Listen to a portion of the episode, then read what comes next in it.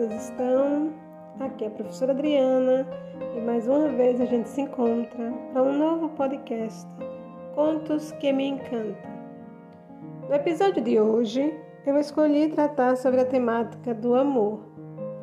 E para falar sobre esse assunto, o conto escolhido fala sobre Eros e Psique. É um mito grego.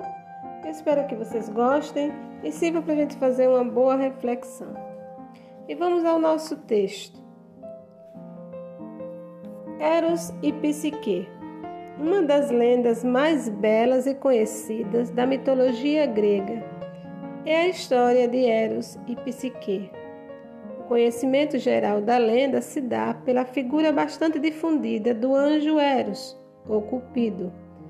Eros era filho da deusa do amor, Afrodite, uma imortal de beleza inigualável.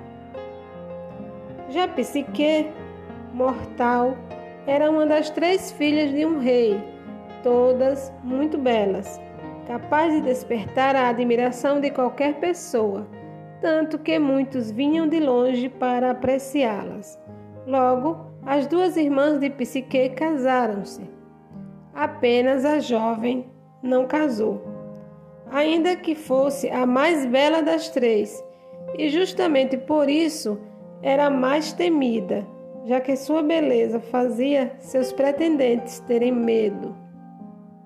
Consultando os oráculos, os pais da jovem entristeceram-se pelo destino da filha, já que foram aconselhados a vestirem-na com trajes de núpcias e colocarem-na num alto de um rochedo para ser desposada por um terrível monstro. Na verdade, tudo fazia parte de um plano da vingativa Afrodite, que sofria de inveja da beleza da moça. Assim que a jovem foi deixada no alto do rochedo, um vento muito forte, o Zéfiro, soprou e a levou pelos ares, e ela foi colocada em um vale.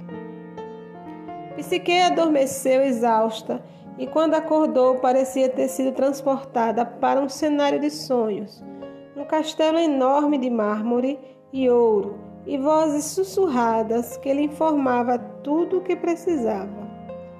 Foi levada aos seus aposentos e logo percebeu que alguém a acompanhava e descobriu que era o marido que lhe havia sido predestinado.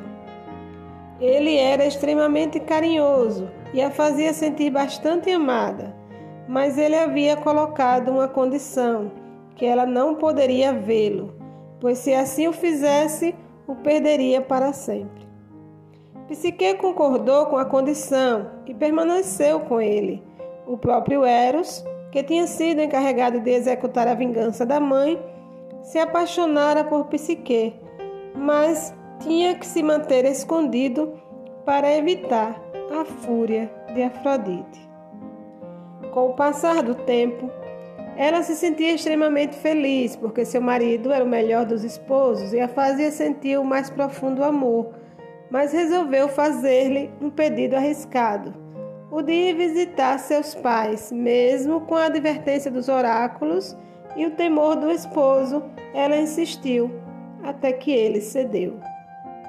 Da mesma forma que foi transportada até o seu novo lar, Psique foi até a casa dos pais. O reencontro gerou a felicidade deles e a inveja das irmãs, que encheram-na de perguntas sobre o marido, e ela acabou revelando que nunca tinha visto seu rosto. Elas acabaram convencendo-na que deveria vê-lo, e ela se sentiu cheia de curiosidade. Quando a noite chegou e ela retornou à sua casa, o coração dela estava totalmente tomado pela curiosidade. Então ela acendeu uma vela e procurou ver o rosto do marido. Ela ficou totalmente extasiada e encantada pela beleza estonteante do marido oculto, Eros, que teria feito esse pedido para que a esposa se apaixonasse pelo que ele era e não pela sua beleza. Psique ficou tão deslumbrada pela visão do esposo que não percebeu que uma gota da cera da vela pingou no peito do amado e o acordou assustado. Ele, ao ver que ela tinha quebrado a promessa, a abandonou.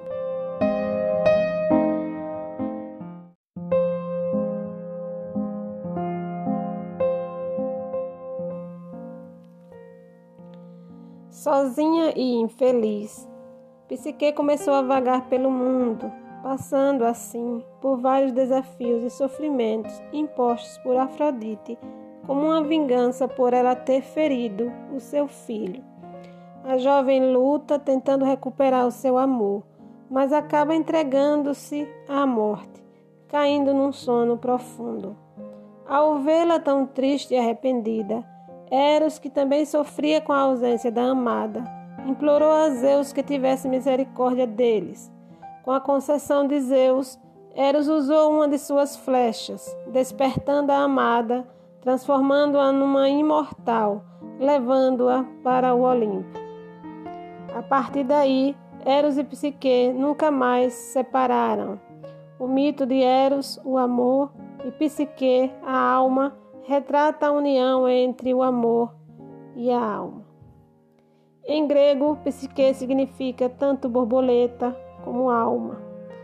Uma alegoria à imortalidade desta. Simboliza também a alma humana provada por sofrimentos e aprovada, recebendo como prêmio o verdadeiro amor que é eterno.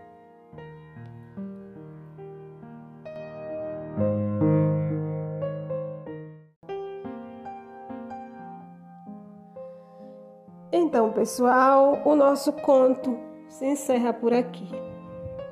É?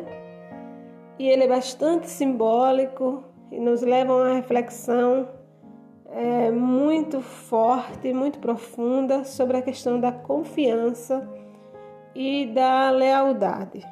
Às vezes as pessoas não entendem é, o pacto feito entre dois seres que se amam.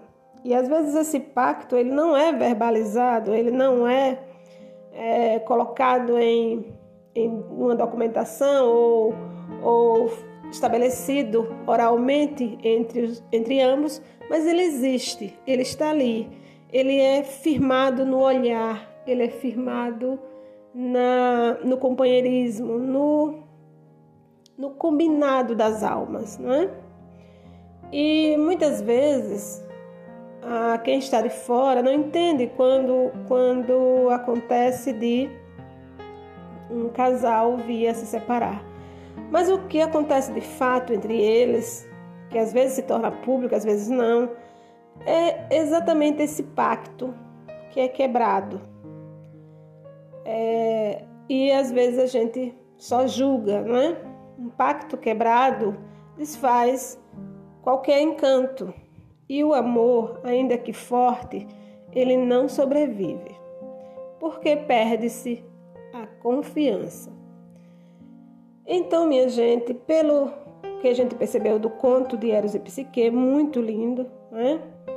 É claro que a simbologia do, da invisibilidade dele é toda a, a ilustração do texto, torna ele né, um, um tanto quanto enigmático, no entanto, a gente pode compreender o pacto estabelecido por eles.